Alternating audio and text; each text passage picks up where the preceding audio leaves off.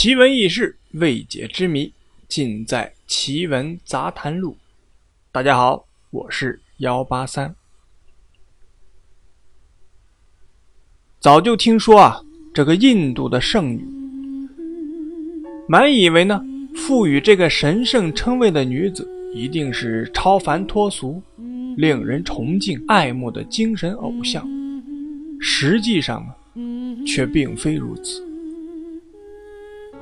印度圣女啊，貌似神圣，其实是命运悲惨的一个特殊的群体，或者说，这一群体是印度宗教信仰的特殊牺牲品。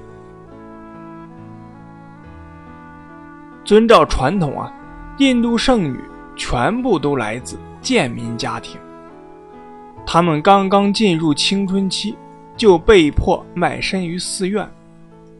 人前呢，有一个光鲜的名字遮羞，叫圣女；背后啊，不过是印度教高级僧侣和婆罗门长老们免费的性奴隶。这种丑事儿瞒不了人呢，所以啊，走进寺院向神灵献身的少女。注定要出卖青春和肉体，也注定要过一辈子没有婚姻的奇特生活。让印度女孩啊成为圣女，为寺院僧侣服务的这种做法，其实早在1986年就被印度政府呢正式宣布为非法。但实际上呢，这一丑陋的传统依然在印度教僧侣。以及各地寺院普遍的存在。圣女呢，平时与家人生活在一起，一旦寺院需要，他们必须无条件的赶去。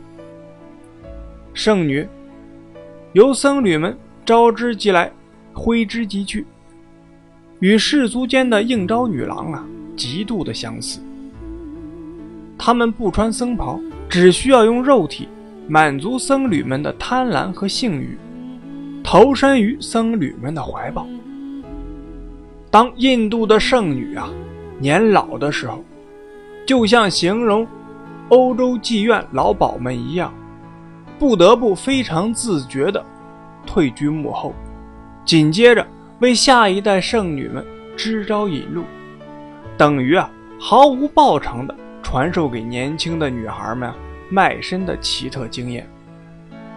印度这一古老的习俗啊，不但葬送了无辜少女的身心健康，也为艾滋病的传播呀埋下了祸根。很显然，圣女这种畸形的角色，完全的处于社会的底层，既没有人关心，也没有人管理，除了充当僧侣的泄欲工具之外。他们还是艾滋病的活动流通站。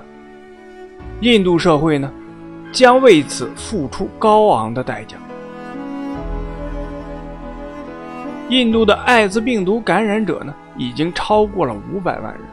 如果未加有效的控制，那么每十年将新增三百万新的患者。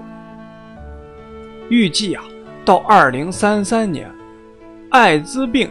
将成为印度人口死亡最多的疾病。虽然说啊，死神在你的前面呲牙，但是印度的风俗呢，依然是要色不要命。各种各样的圣女为了吃一口饱饭，走上了通向寺庙的道路，把青春献给了假神，将肉体呢投入那些僧侣们贪婪的怀抱。